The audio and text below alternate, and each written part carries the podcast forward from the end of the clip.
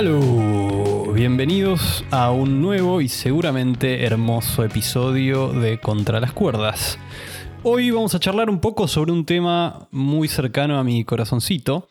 De hecho, vamos a explorar una tensión o dicotomía que considero central en el desarrollo de mi carrera profesional, la relación entre el arte y el diseño.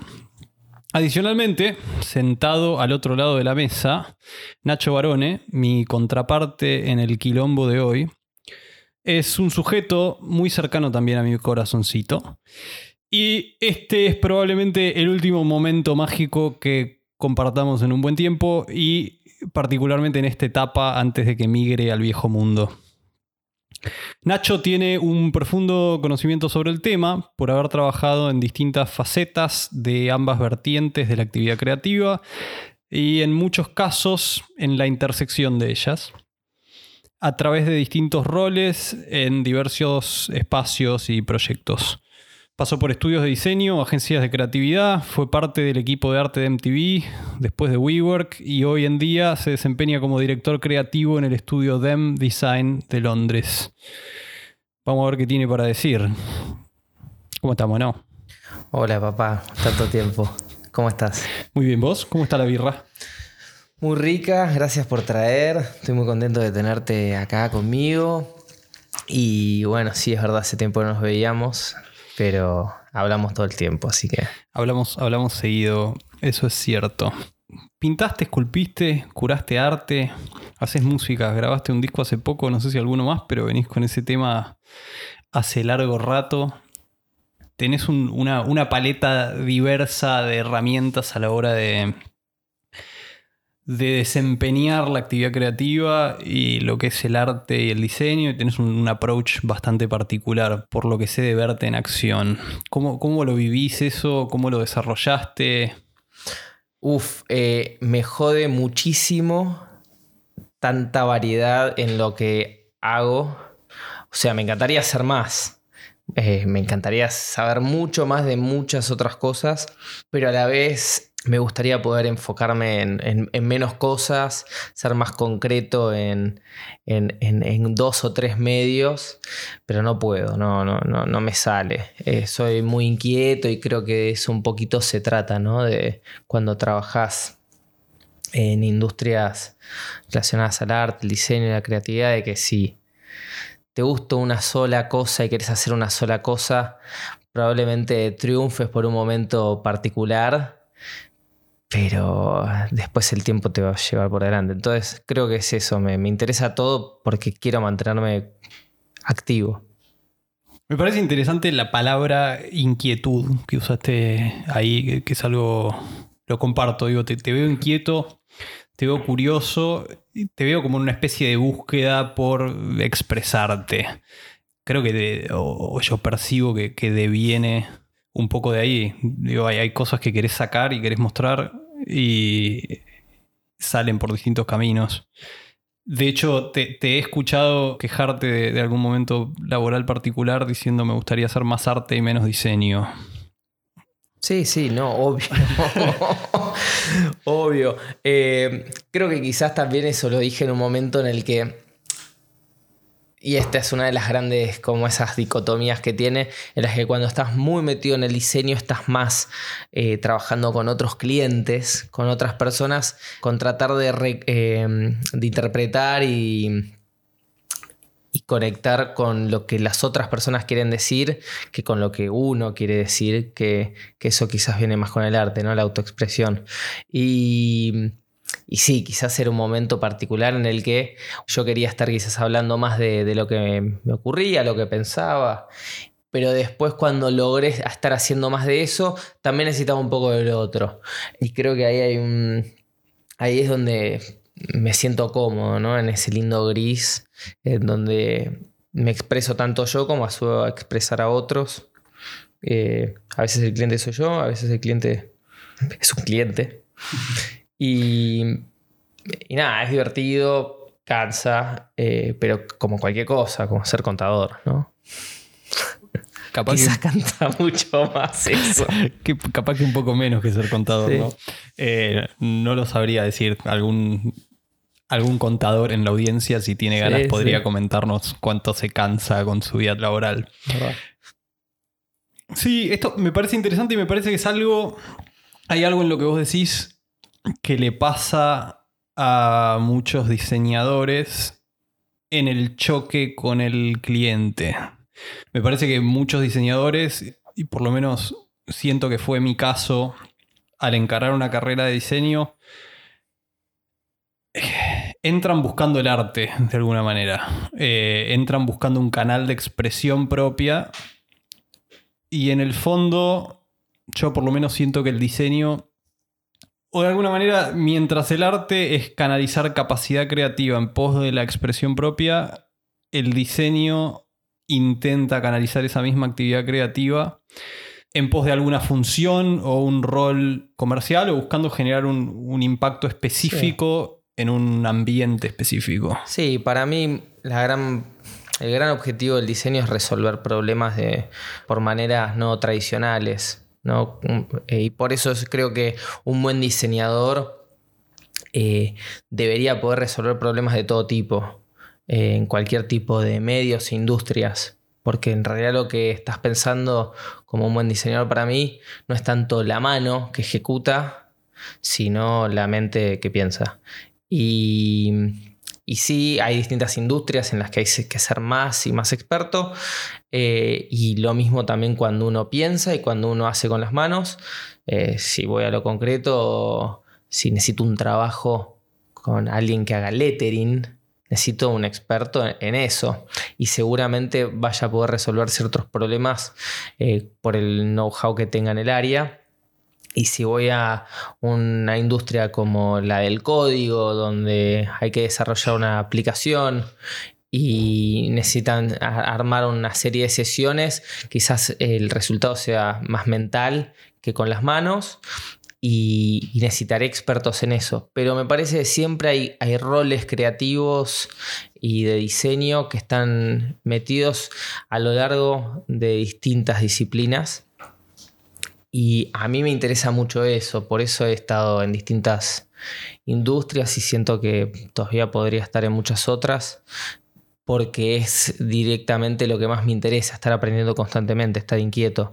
Y bueno, y con lo del arte que decías antes, de estar eh, trabajando en la autoexpresión, me parece que ahí hay algo muy real con respecto a la, no solo a la autoexpresión, sino también estar viendo qué le pasa a la cultura, ver, eh, tenés como también un rol presente de comunicación, de comunicador eh, en, el arte. Eh, entonces se empiezan a tocar en distintas cosas, porque uno a veces piensa que el diseño es comunicación y que el arte no debería ser entonces comunicación, pero cuántas piezas de arte están contando historias, están contando objetivos de grupos de personas. No sé, es interesante, es un lugar rarísimo para estar. Sí, yo, yo creo que esto es bastante Me fui cierto. por las ramas, perdón. No, no, no. hermoso, hermoso mucho de lo que, de lo que acabas de decir y, me- y me da pie para, para seguir un poquito eh, ahondando. Espero que, que la audiencia quiera, sino que, que se jodan, que dejen de escuchar.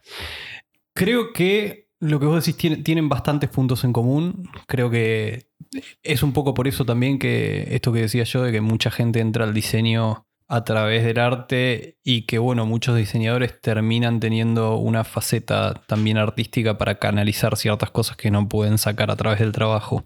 Y creo que últimamente los puntos en común empiezan a ser cada vez mayores. Yo veo como tendencia en el diseño en el último tiempo un vuelco hacia la expresividad un poco más, a, a ser menos rígido, más suelto, o inclusive creo que es el caso de lo que hacían ustedes en WeWork, es utilizar piezas de arte que se conciben como piezas de arte como piezas claves que van a cumplir una función en el diseño de una experiencia. Digo, si bien la función o el propósito original de esa pieza era puramente em, expresiva, a través de una curación y de una selección y de, de utilizar ese sentimiento que la pieza expresa, uno puede insertarla dentro del diseño de algo mayor. Sí, eh, eh, me pasan dos cosas con lo que decías. Una es lo último, yo creo que los curadores eh, son diseñadores en sí, están diseñando experiencias en una galería de arte, en, la vía pública, o como era ahí en WeWork, en un espacio como eran las oficinas. Eh, y eso es diseñar, es, ver qué, qué tipo de, de gente va a estar en, el espacio, qué tipo de uso va a tener el espacio, entender eso, entender, ah, este espacio es rígido por tal o tal modo, necesitamos ablandarlo para, para que se tenga más disfrute la gente, traemos X tipo de piezas. O es muy blando, necesitamos que sea un poco más rígido, traemos X tipo de piezas. Y eso es diseñar una experiencia. Y hablando al principio que vos decías, las personas a veces entran a una carrera de diseño buscando expresarse artísticamente. Eh, a mí siempre me causa un poco de, gracia de que al día de hoy sigue pasando mucho. Yo tengo amigos artistas que van a escuelas de bellas artes y hicieron toda una vida de talleres y ir con excelentes maestros.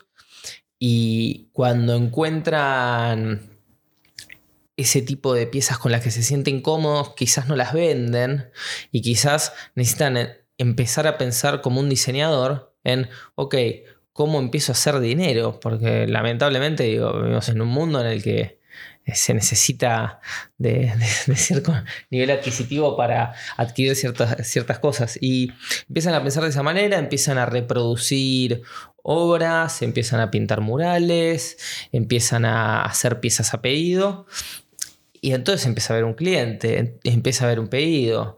Eh, quizás te están pidiendo piezas de comunicación, quizás estás haciendo una pieza para una empresa. Eh, ¿Qué tan lejos está eso de ser un diseñador? Y después diseñadores, como decís vos, que se les educó toda la vida que tenían que seguir un manual de marca, hablar con un equipo de marketing y tratar de, entender cómo trasladar eso a un nivel, hablo un diseñador quizás gráfico o de industrial, más que nada, ¿no?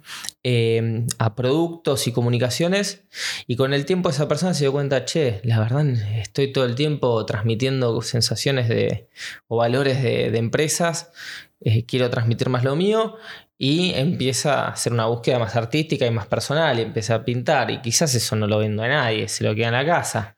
Entonces se empiezan a entrelazar y para mí ni uno es uno ni uno es el otro, digo, es todo como una, una linda bolsa donde sí hay gente con mucho más know-how técnico de algo, pues yo puedo ser un excelente diseñador digital que después me empezó a volcar al arte digital y puedo ser un excelente artista plástico que pasó por montones de estilos de, pintura y estoy pintando geometrías en paredes para murales de empresas.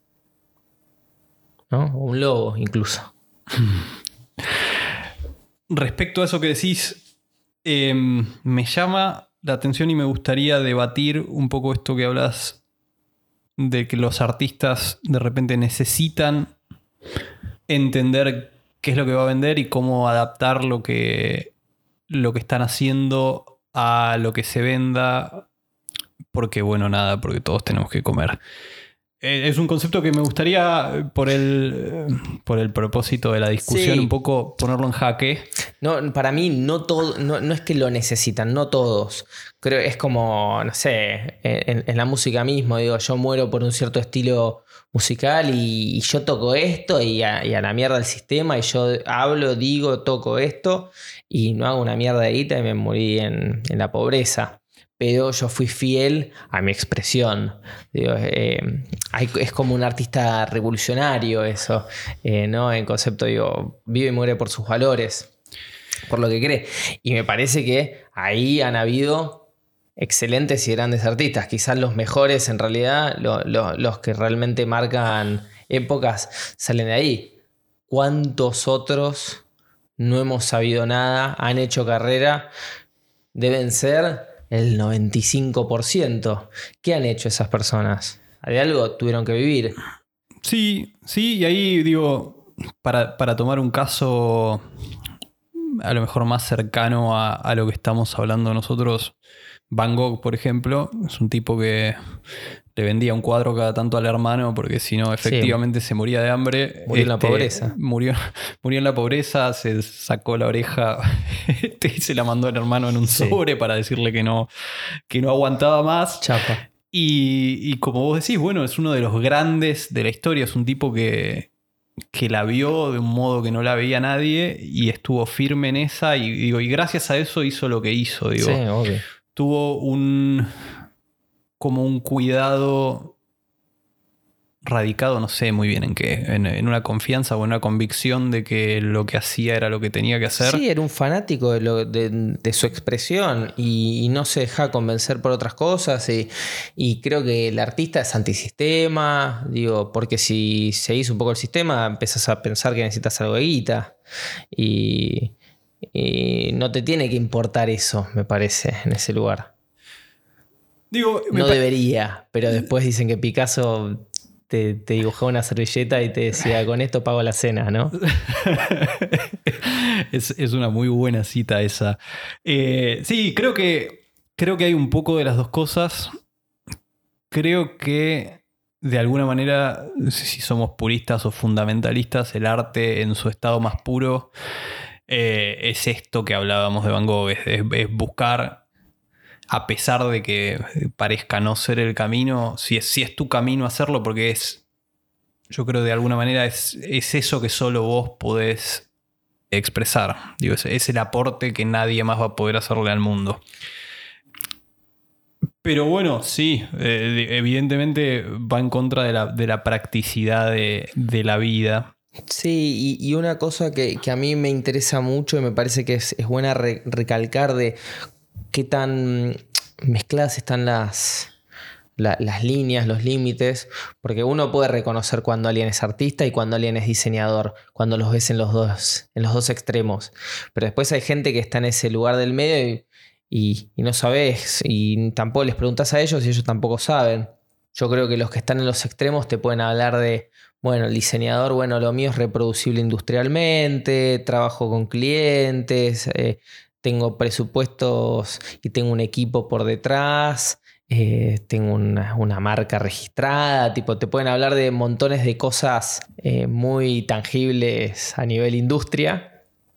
Y del otro lado, quizás te hablan más de, bueno, eh, yo pinto cuando viene, o, o voy pintando, voy fluyendo, no tengo tiempos, eh, no tengo un cliente en particular, eh, yo no pinto para exposiciones en particular, sino que llevo eh, al, momento con lo que tengo, como estoy. Parecería como más suelto, pero yo creo que eso es medio una falacia, o sea, en los dos lados. Yo creo que el, el que es artista y, y uno ve esa imagen desde afuera, en realidad por dentro está constantemente con una búsqueda, se pone tiempos, eh, se, se pone límites, eh, quiere llegar a exposiciones con, ciertas ideas, con ciertos mensajes. Eh, hay obras de arte que a veces son una pintura y al lado un, un manuscrito directamente que, que explica el porqué y es un simposio tremendo. Y del otro lado hay estudios de diseño que uno desde afuera los ve como súper rígidos y cuando te pones a hablar y querés llevar algo a cabo, tiene una búsqueda súper expresiva donde no, porque yo lo que en realidad quiero son mucho más eh, relaj, no sé si la palabra es relajados, pero quieren encontrar una búsqueda creativa y menos por fuera de las normas clásicas del diseño que lo que se ve desde afuera. Yo creo que hay una mezcla constante y se nutren los dos. Qué lindo eso. Uf, Este. qué difícil. A ver. es- es- el, el- el tema es difícil, pero eh, es divertido. Seguro que puede- puedes encontrar a alguien que te hable mucho más teóricamente. ¿Cómo se dice? Teóricamente. Teóricamente. de, de- de los dos temas. Pero a un nivel práctico de alguien que lo practica, me parece que lo lindo es, es en sí la inconformidad de dejarse encuadrar dentro de una caja de un marco. Al margen de lo que pueda decirme teóricamente cualquier otro ser humano Sí. sobre la Tierra, me interesa eh, un poco saber cómo, cómo lo vivís vos, cómo vivís vos esa tensión en tu carrera, por ejemplo. Mira, tuve momentos.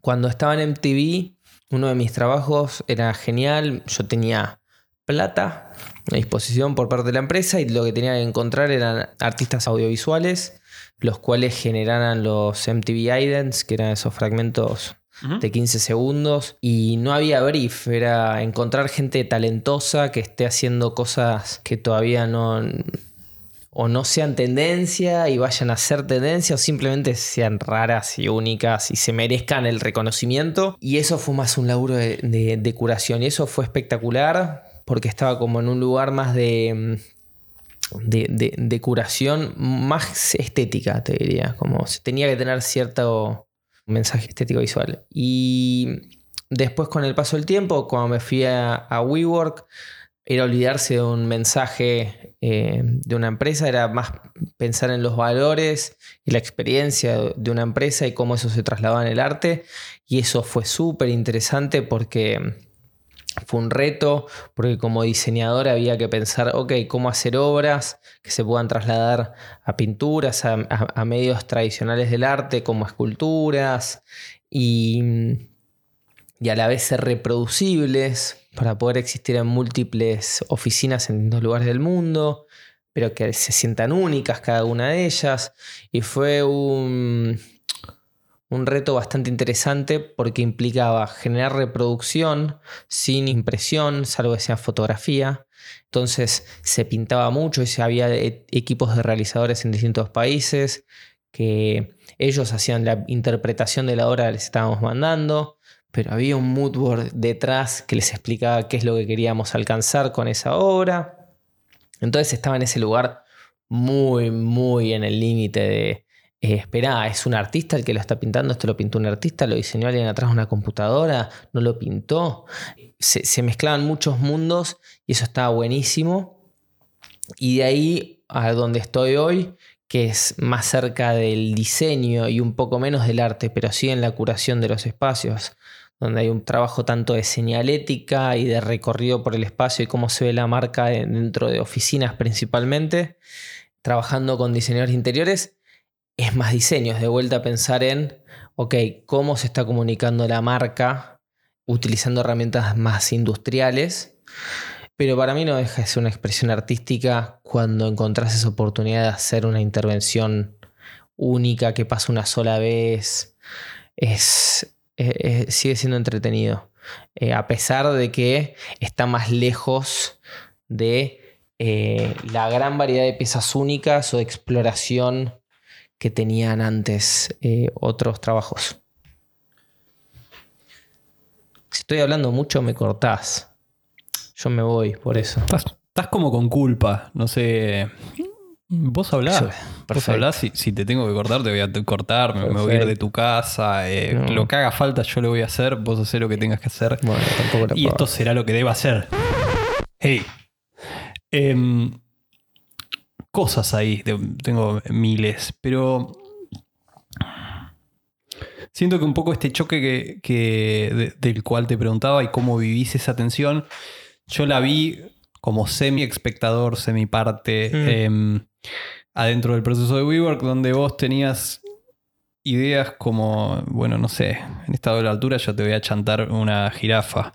O te voy a poner un velociraptor rosa en esta terraza. Sí. Que de alguna manera estaban alineadas con, con una línea de diseño, pero respondían también de alguna manera a un capricho formal o artístico tuyo y que a lo mejor no estaban tan alineadas con la manera de ver ese espacio de algún otro diseñador que estaba interviniendo en ese espacio, que podía preferir alguna otra pieza y que... Todos los diseñadores van a buscar ejecuciones distintas y resultados distintos. No hay la solución exacta para, para cada cosa. Por dar un ejemplo, la jirafa, sí, había una doble altura en un edificio y realmente esa doble altura no tenía, cuando uno la recorría por la escalera que estaba, no había ningún momento para descansar la vista, era simplemente arquitectura, ¿no? Y espacio libre. Y, y hubiera estado bueno en ese espacio decir, che, hagamos que haya un anclaje visual en algún punto de acá. Es una doble altura.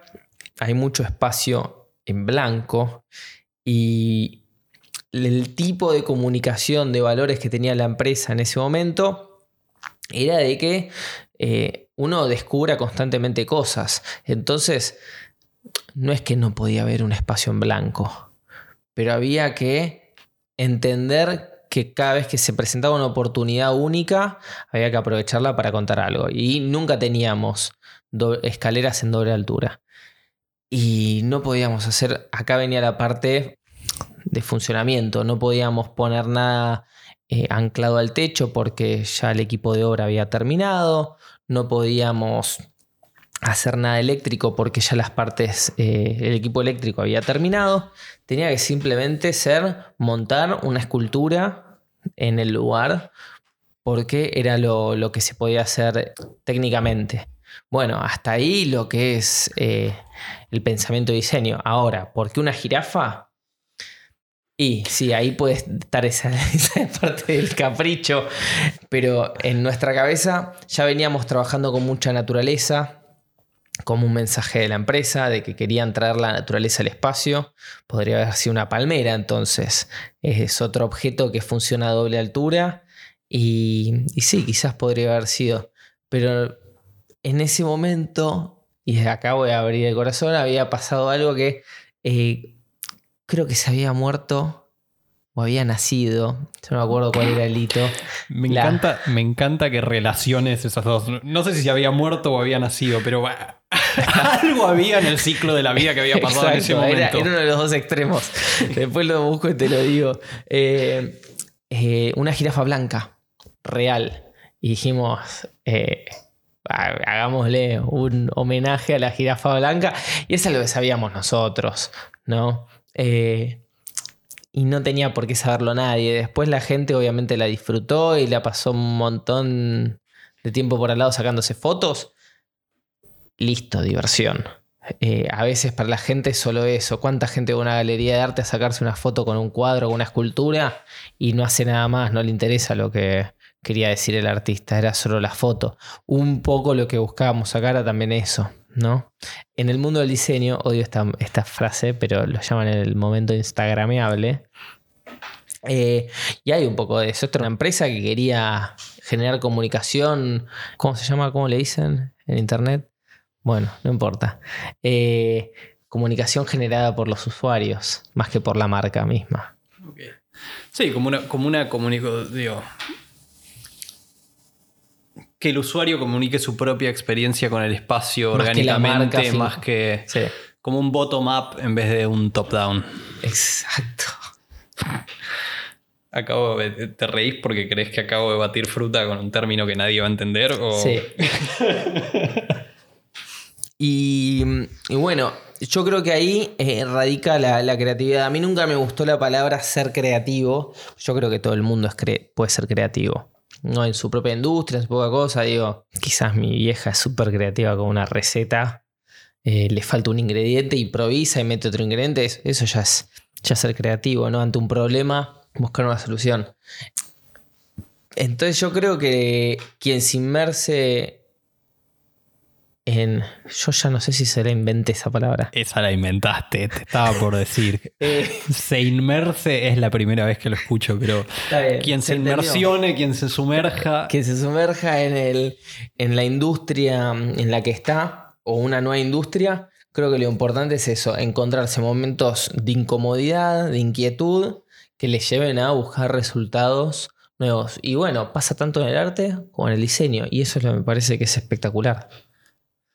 Eso es interesante y es un concepto que David Kelly, fundador de IDEO, esgrime mucho con el nombre de confianza creativa. Como que todos podemos ser creativos, lo que necesitamos es la confianza de saber que podemos serlo y, que exponiéndonos a esa al riesgo que implica crear algo que no existe y que la sociedad lo juzgue, nos puede llevar a, al, crecimiento o al desarrollo de una, sociedad mejor, porque traemos al mundo algo que antes no existía. Yo tenía un, un jefe en una, una agencia de publicidad en la que trabajé unos años, que él lo que decía constantemente era que hay que estar constantemente incómodo. En el momento que estás cómodo con algo, ya está, ya fue. Eh, pasa otra cosa. Eh, la comodidad te achancha, eh, la comodidad no te permite salir a buscar cosas nuevas y no diría que, que comparto al 100% porque me parece que hay algo también de que uno quiere llegar a cierta comodidad cuando encuentra, ah, acá está la mía, esto es lo que yo sé, y me voy a establecer como ciertas normas de, no sé, hay artistas, hay diseñadores que trabajan con ciertas paletas, con ciertos materiales, y uno podría decir, bueno, ese es mi lugar de comodidad, pero de vez en cuando hay que romper con eso y ahí me parece que es donde eh, está bueno ponerse incómodo porque si no te pones incómodo no descubrís cosas nuevas.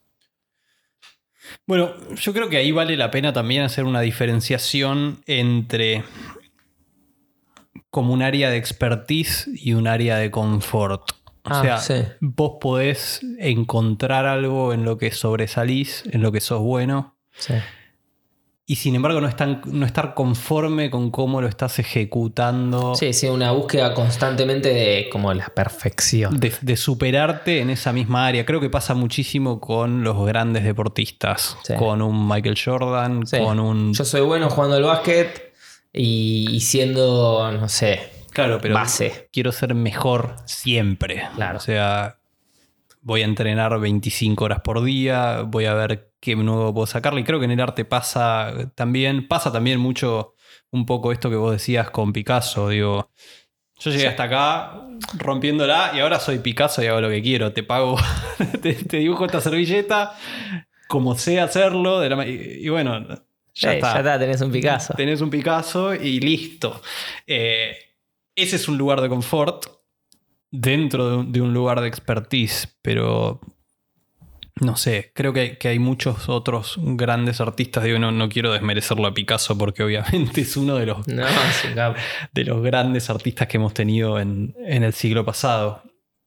Pero- Sí, pero, pero, pero, pero sí creo que hay gente y, cuan- y acá digo, creo que funciona muchas industrias, ¿no? También el audiovisual, el cine. ¿no?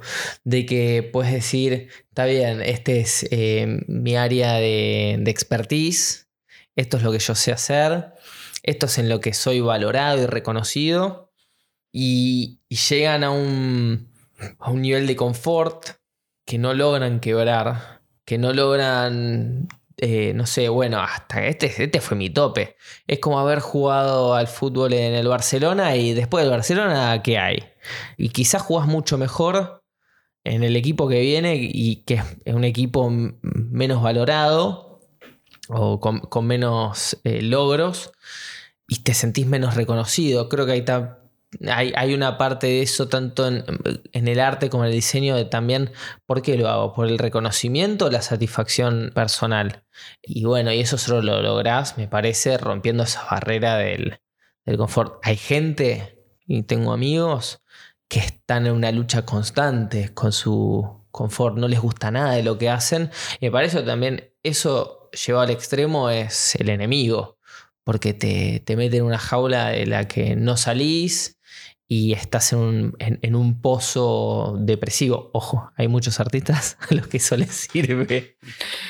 Yo tengo amigos músicos que han hecho grandes cosas de sus momentos más oscuros de depresión, han salido sus mejores obras. Tom Waits hablaba un poco de eso, de cómo a él le costó mucho romper con tener que estar en un lugar de crisis y un lugar muy autodestructivo para poder generar un buen producto artístico, como amigarse con nada, con su ser y, con estar bien y poder crear desde ese lugar.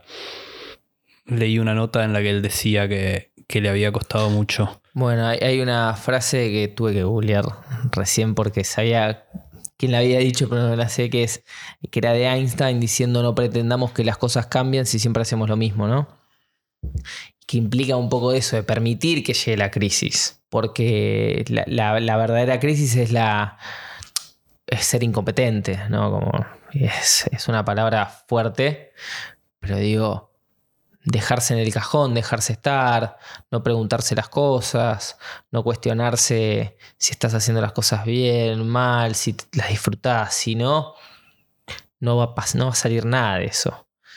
Em, y, bueno, hay gente que lo lleva al extremo y a un extremo emocional, que lo lleva a un lugar de una crisis súper profunda y bueno, Tom Waits eh, habrá logrado grandes cosas debido a eso. Hay otros que creo que no llegan a ese lugar, igualmente logran encontrar ese, ese siguiente paso.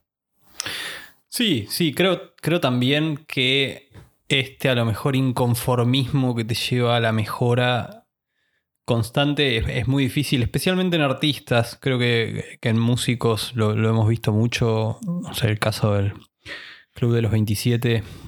Claro. Todos estos músicos donde estaban en un nivel este, supremo. supremo y en una búsqueda. Este, que ni sabremos nosotros, porque no nos vamos a enterar qué es lo que venía después. Claro, exactamente. O sea.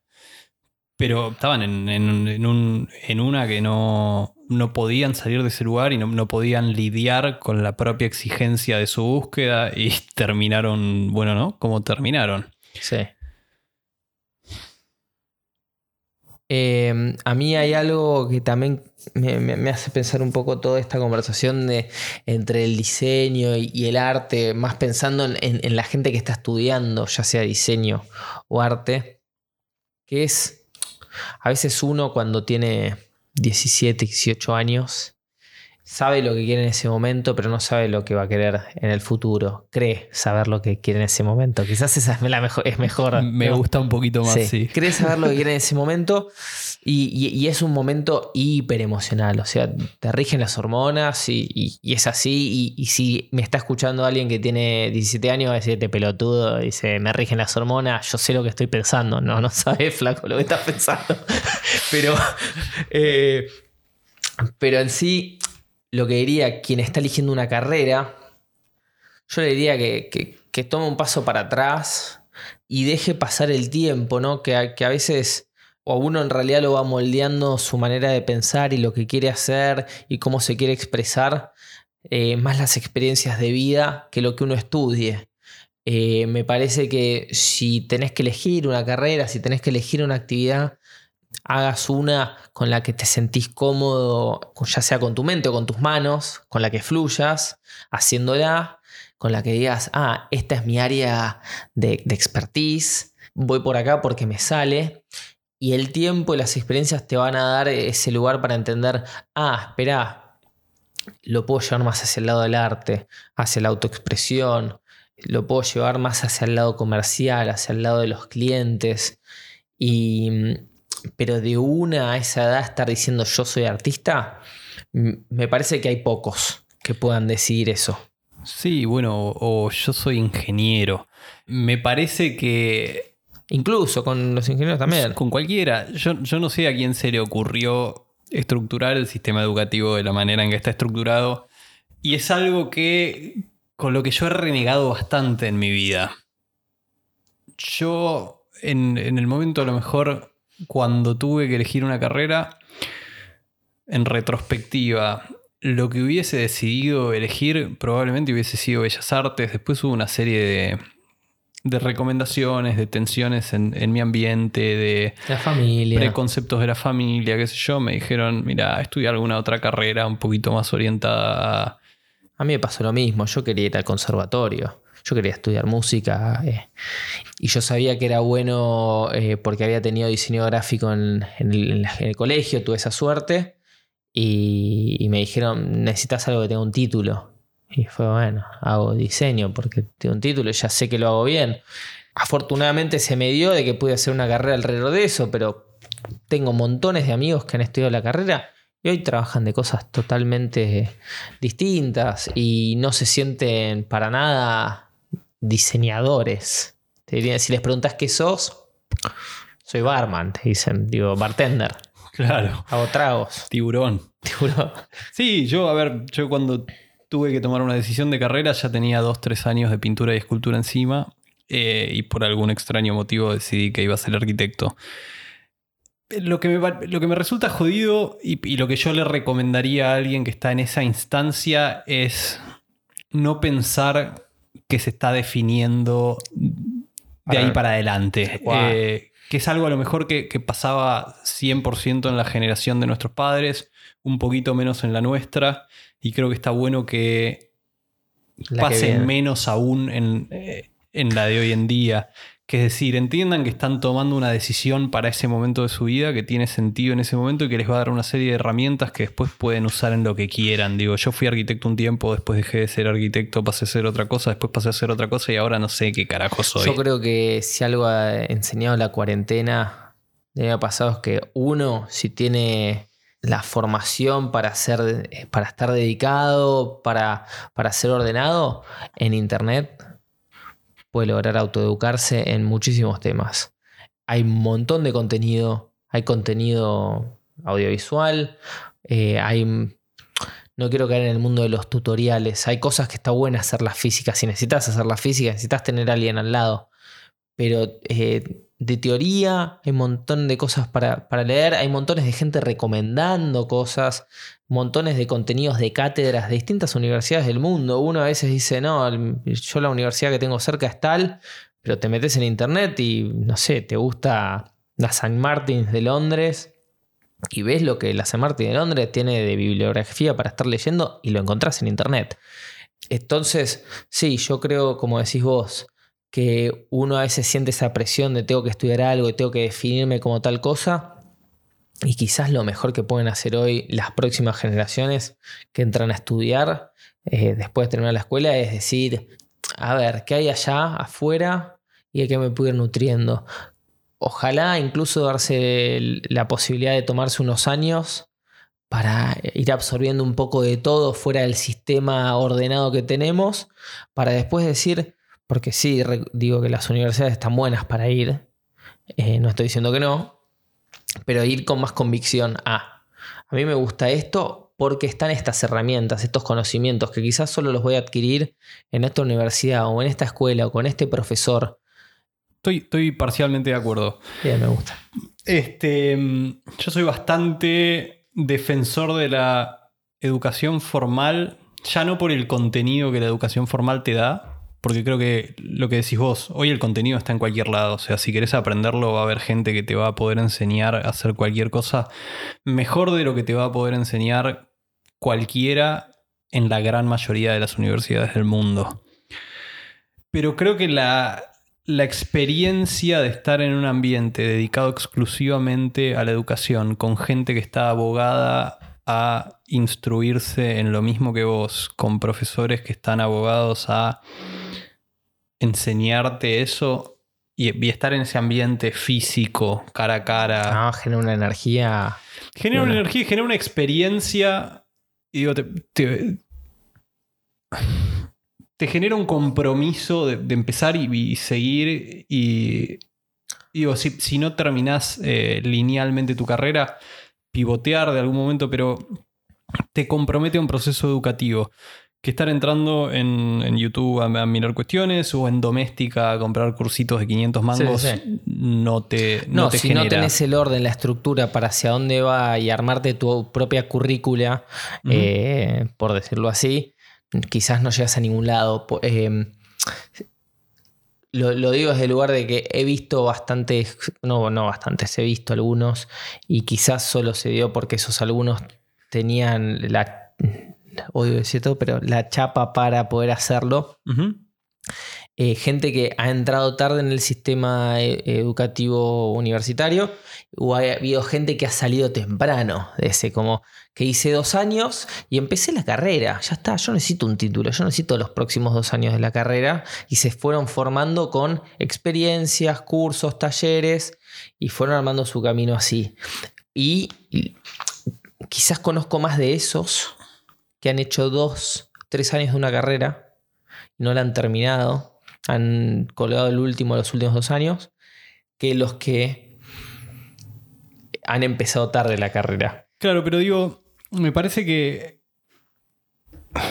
la experiencia de una carrera completamente autodidacta no te fuerza a tener que negociar o transar con una realidad estructurada, con un plan de estudios que definió alguien más, con una serie de este, conocimientos curados que imparten una serie de docentes que nada, Sí, son, no. son humanos y Es para poco. Es para. es- es- eh, empezar desde antes, quizás tenés razón, es para pocos. Eh, desde antes solo. Porque necesitas un cierto perfil. eh, nada.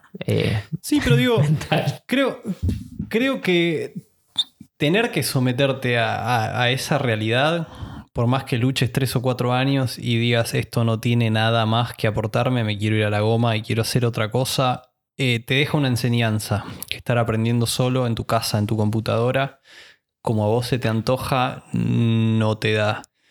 Pero Sí, sí. vamos a pasar a una discusión de educación que... Vamos que a hablar de las probablemente- tortugas ninjas o algo de los, Power Rangers, algo de eso. Po- ¿Podemos hablar de algo de eso? ¿Qué, qué tenés para decir de las tortugas ninjas, además de que tenés una tatuada en la pierna? Sí. eh. Te agarré, joda, ahora, pero, ahora quiero que hables de las tortugas ninja, Sí. ¿eh? eh, ¿Querés hablar de Tortugas Ninja? El otro día vi la peli en Netflix de vuelta. Eh, ¿Cuál de la- todas? no, la última. Las originales son increíbles, igual. Eh, con esas máscaras, con mecánicas. Tremendo. Eh, lo que te puedo decir de las tortugas ninjas en relación a lo que estábamos hablando antes es, me encanta la autoapropiación de la cultura pop que hace el arte. Y, y cómo también el diseño hace uso de ella. Eh, estoy viendo mucho, yo consumo mucho Instagram. eh, creo que ahí, más allá de que no sé cómo funciona el algoritmo y si en realidad estás cayendo en lo que quieren que veas o lo que vos estás logrando ver por tu propia búsqueda. Pero lo que estoy viendo mucho desde hace bastantes años es esto de. se ve mucho con los art toys, eh, pero el uso de figuras de la cultura pop, como lo ha hecho quizás Warhol hace tantos años, una vuelta de eso y eh, aplicada a montones de medios distintos, desde esculturas, pintura, prendas eh, de- de ropa, tablas de skate. Con las tortugas ninjas en particular, te puedo decir que eh, hay montones de productos que compraría, hay montones de piezas de arte de, distintos artistas que, que- que las toman. Y ahí hay un lugar muy lindo que es esto de cómo, a pesar de que sean una marca registrada, que haya algo que es algo diseñado, ¿no? algo que, que no se puede reproducir, eh, hay ciertos permisos que el arte te, te deja hacer. Y, y me parece que eso hay mucho y es, es muy lindo. No lo entiendo constantemente, no sé en, en dónde radica eh, la, la fina línea de la ilegalidad. Pero quien, quien esté escuchando y tenga cosas copadas eh, de arte con cultura pop autopropiada, que me las mande. Ok, mándenle cosas a Nacho Barone. ¿Cómo es eh, tu Instagram, Na- Nacho? Nacho Barones. Con B Arroba. Nacho Barone, con B corta. Eh, sí, yo creo que en el caso de las tortugas ninjas, puntualmente, es particularmente interesante porque es, es como una apropiación de una apropiación. Digo, las tortugas ninjas nace como una sátira a los cómics que estaban de moda en esa época, en los 80. Tal Digo, cual. Splinter es un derivado de Stick, que era el maestro de Daredevil. Digo, la joda, este es el palo, bueno, el, el maestro de las tortugas ninja va a ser la astilla. En teoría, el mutágeno que transforma a las tortugas ninja en ninja tortugas adolescentes mutantes es el mutágeno, es, es lo que sobra del, del mutágeno que se le cae encima a Daredevil para dejarlo ciego. Mirá, eso no sabía. Este, hay, hay una serie de teorías ahí Como puntuales, pero, internet. pero digo, Eso es todo de Reddit. ¿eh? Eso es Reddit. No sé, yo tengo. no, ya no- yo no, no, no soy muy. Nunca fui muy usuario de Reddit. Está bien. pero- Sí, sí exploro el internet en general. No sé, no sé de dónde lo saqué y, y Eso es lo lindo de internet, que no sabes de dónde ya no sabes de dónde salió. la digo, ya ahí. Sí, sí, sí. No, pero lo he, lo he leído. eh, a lo mejor no los datos puntuales, pero sí esta cosa de que eh, las tortugas ninja eran eh, de alguna manera referencias y una, una sátira, una, tomada de pelo a muchos de los cómics de moda de la época en, varios lugares y, cuando lo empiezas a, a revisar pareciera tener sentido. Antes de que lo agarraran ¿no? los grandes productores y decidieran hacer un dibujo animado para poder vender juguetes como, e, como era la costumbre en, en los ochentas. Eh, caso Transformers, caso He-Man. He-Man es espectacular. ¿Viste? Ah, ¿Me vas a decir lo de los juguetes desarrollados alrededor de los cuerpos de He-Man? No. No, pero me lo puedes contar si querés. Eh, es como que el cuerpo de He-Man es como una base matriz que están usando muchos toy makers, art toy makers, que usan los cuerpos de He-Man y les ponen cabezas y los retrabajan por arriba y es como una matriz. Como el. Es increíble. No sé si es que hicieron de más y hay muchos por el mundo y los están reciclando, pero me parece increíble. No, es, una matriz fácilmente reproducible además, porque los muñecos de He-Man eran torso, piernas duras, brazo, brazo y cabeza, que aparte se, enganchaban en un encastre que era muy fácil. Yo le, arrancabas la camisa a He-Man y se la ponías después al cuerpo de Skeletor y estaba todo bien. Creo que los mismos muñecos de He-Man son los mismos de los Thundercats. Apa. ¿Sabes que no recuerdo haber tenido muchos muñecos de los Thundercats? Me encantaban los Thundercats de chico, pero tenía. Tenía muñecos de Rambo. Tenía muñecos de de He-Man, G.I. Joe tenía varios y siempre tuve un Rafael. o sea, los rompía, los perdía y me compraba otro Rafael. Acá, volviendo al mundo del diseño y del arte, hay un mundo muy interesante. Me encantaría meterme, no, la verdad no debería sentarme y pensar en qué momento y cómo, que es el del art toy. O sea, estas piezas de diseño que son algunos súper industrializados y, que, desde, que empezó medio con el, los Muni, que la gente agarraba y, pintaba por arriba, a las piezas totalmente únicas que están haciendo artistas, eh, no sé, son escultores, son diseñadores industriales, son de todo. Y hacen piezas únicas y son increíbles. O esto, agarran un muñeco existente de la industria y lo trabajan por arriba y hay un movimiento tremendo alrededor de esto. ¿Es diseño, es arte? Yo no lo sé. Es, las dos cosas. Bueno, yo creo que volviendo a lo que tocábamos originalmente, depende mucho de la intención y depende mucho de, de la búsqueda de quien lo haga al momento de hacerlo, ¿no? Y aprovechando la ocasión y este comentario mío, me gustaría rebobinar un poquito y volver a hablar de, de un poco de la intención y de la influencia, de cómo nos inspiramos y de cómo, de cómo decidimos alimentar nuestra búsqueda artística o de diseño para crear algo. Y algo que yo siento y que, digo, vos mencionaste, sos un ávido consumidor de Instagram. Yo soy un poco enemigo de las redes sociales, lo sabrás y lo sabrán los oyentes porque ya lo he dicho en, en distintas ocasiones en este podcast. A mí me parece que hoy un poco lo que pasa es que hay demasiada referencia y hay demasiada inmediatez en la referencia para el trabajo de uno. Y es demasiado fácil buscar la tendencia y tratar de hacer lo que uno entiende que la sociedad acepta en ese momento o intenta comprar en ese momento. Y de alguna manera confundir eso con lo que uno quiere hacer. O, sin confundirlo, buscar hacer eso contra lo que uno podría estar expresando. Y creo que eso se ve mucho. Creo que hay una que hay una tendencia, esto lo decías vos, hay muchísima gente que está en el medio, ¿no? Que no es diseñador y no es artista y hace un poco de esto y un poco de lo otro. Me parece que hay, cada vez hay más y más gente en ese espacio del medio que está un poco y un poco y está constantemente mirando qué es lo que pasa y cada vez hay menos gente que está en un extremo o en el otro, digo. Cada vez hay menos IMS y hay menos Van Goghs.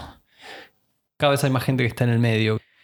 Y me parece que en ese, en ese, en ese nicho es difícil eh, generar algo auténtico que lleve la producción cultural a otro lado. Sí, yo lo que me parece que, que es un poco habla es de que hasta hace unas pocas décadas veíamos movimientos, movimientos artísticos, eh, ya tanto en la pintura como en la música, y no era tan inmediato, se iba generando y después explotaba y tenía unos años de explote. Ahora es como que es constante esta retroalimentación y nunca llega a haber un movimiento, nunca llega a haber ciertas figuras que están ahí como em, reconocibles como estos son los que lo lideran, porque me parece que hay eh, mucha, mucho ruido de gente haciendo muchas cosas constante, quizás muy inmediatas, como decís vos, y no sé, quizás los tiempos se acortaron y, y son como micromovimientos que están pasando y son tan cortos que no llegamos a verlos. Y el mundo es tan grande y tan globalizado que antes quizás hasta las cosas eran más unificadas a sus distintas maneras de ver y ahora es como ya está todo tan mezclado. puedes estar viendo cosas de alguien eh, pasando en Japón, puedes estar viendo algo en Oceanía, como en, como en Estados Unidos. Y me parece que es toda una gran red de cosas sucediendo al mismo tiempo, a ver quién gana la carrera. No sé cuál es esa carrera. Y creo que hay mucha gente queriendo subirse a esa carrera. Y en esa búsqueda nadie llega a nada. Y me parece que hay mucha gente haciendo cosas que creen esta es la, esta, esta la que hay que hacer y, se le fue, se le pasó. Y me parece que para ganarle esa carrera, y creo que es volver un poco de lo del principio, es hay que ser un culo inquieto. Hay que estar en muchos lados a la vez, me parece. Me parece que hay que estar pensando más en, en los conceptos grandes de, ok, si yo soy un diseñador, no estoy inmerso en una sola cosa, eh, y, me subo a la próxima ola, sino entiendo realmente qué es lo que estoy haciendo y, voy construyendo algo. Casarse un poco con una manera de hacer las cosas y aceptar y entender y reconocer, ah, lo que estoy viendo que están haciendo ahora todos en, el algoritmo es una ola, es lo que está pasando o ya pasó, pues si lo estoy viendo ahora es que ya, ya está en su pico, en cualquier momento acá es como la cripto. Entonces yo lo que diría, eh, como para, para, cerrar ese concepto, es que yo lo que recomiendo, porque es lo que yo trato de hacer y creo que es lo que me viene sirviendo a mí al menos, es que hay que estar viendo lo que está pasando. Hay que, hay que, estar viendo lo que está pasando en el arte, en el diseño, seguir a todos, tratar de entenderlo lo más posible, eh, tratar de involucrarse en los distintos universos, no es solo ver, es, es participar. Em, pero entendiendo que, ok, esto es lo que pasa, esto es lo que la gente está consumiendo, lo que la gente le gusta, eh, lo que el cliente va a estar esperando que yo le, le proponga como diseñador pero aparte yo, ¿cuál es mi como, odio decirlo en inglés, pero la, big picture? ¿Entendés? Eh, ¿Dónde voy a estar en 10 años haciendo esto? Pues si sigo ah, construyendo solo pasito a pasito mientras las cosas pasan, probablemente no llegues a ningún lado, lamentablemente. Ojalá algunos muy afortunados en ese paso a paso van a llegar, porque el camino los va a llevar, pero muchos van a perderse en el camino de lo, cotidiano, lo inmediato. Y creo que el mayor enemigo que tenemos hoy todos es la inmediatez. De, la información, del consumo y subirse a eso, tanto como diseñador como artista, eh, no te permite construir nada, nada fundamentos, bases. ¿no? 100%. Me parece una, una muy linda reflexión y ya para ir cerrando, me gustaría rescatar dos cosas de ahí.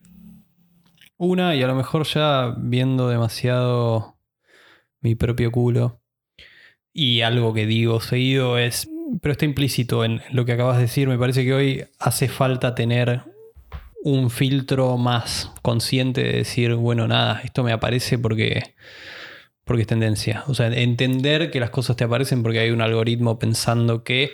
100%. Y pensar cómo, cómo llegan ahí y decir, bueno... Y, uno nunca sabe si ese algoritmo está... O sea, ese algoritmo, y, y hago comillas, la gente no lo ve, pero está pagado. Sí, sí, en muchos, en muchos casos, en, Instagram sobre todo, digo, el negocio de Instagram es, es, vender pauta de posteos. Pero ser consciente de ese sistema, por un lado. Y por el otro, ser consciente de uno mismo. Creo que hoy la, realidad nos pide o nos plantea una necesidad de introspección mayor a la que pidió en otras épocas. No lo sé porque no viví en otras épocas. De vuelta estoy haciendo, estoy haciendo un juicio. Pero creo que por lo menos nos pide una introspección para saber quiénes somos y qué vamos a hacer con todo eso que, entra. Creo que también es algo que, que Hay una responsabilidad grande. Sí. Hacia uno y hacia otro. Sí, si querés, digo, es hacia uno por un lado y por el otro es hacia la sociedad porque, de vuelta, yo creo que el lugar desde, desde el cual podemos hacer el mayor aporte a lo que sea es desde el nuestro, desde el cual es únicamente nuestro y... Sí, construyendo con conciencia. Y que es muy difícil encontrarlo. Mm. Pero bueno, nada, Ignacio.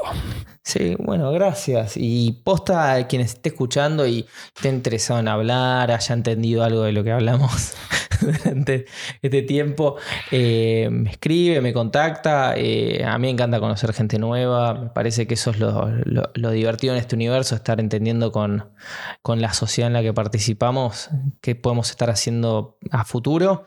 Así que me escriben. Bueno, yo lo digo al final de cada capítulo, pero ya lo dijo Nacho, así que no, lo voy a repetir. Lo mismo cuenta para mí. Eh, gracias por escuchar. Espero que les guste y nos vemos la próxima. Chao, chao.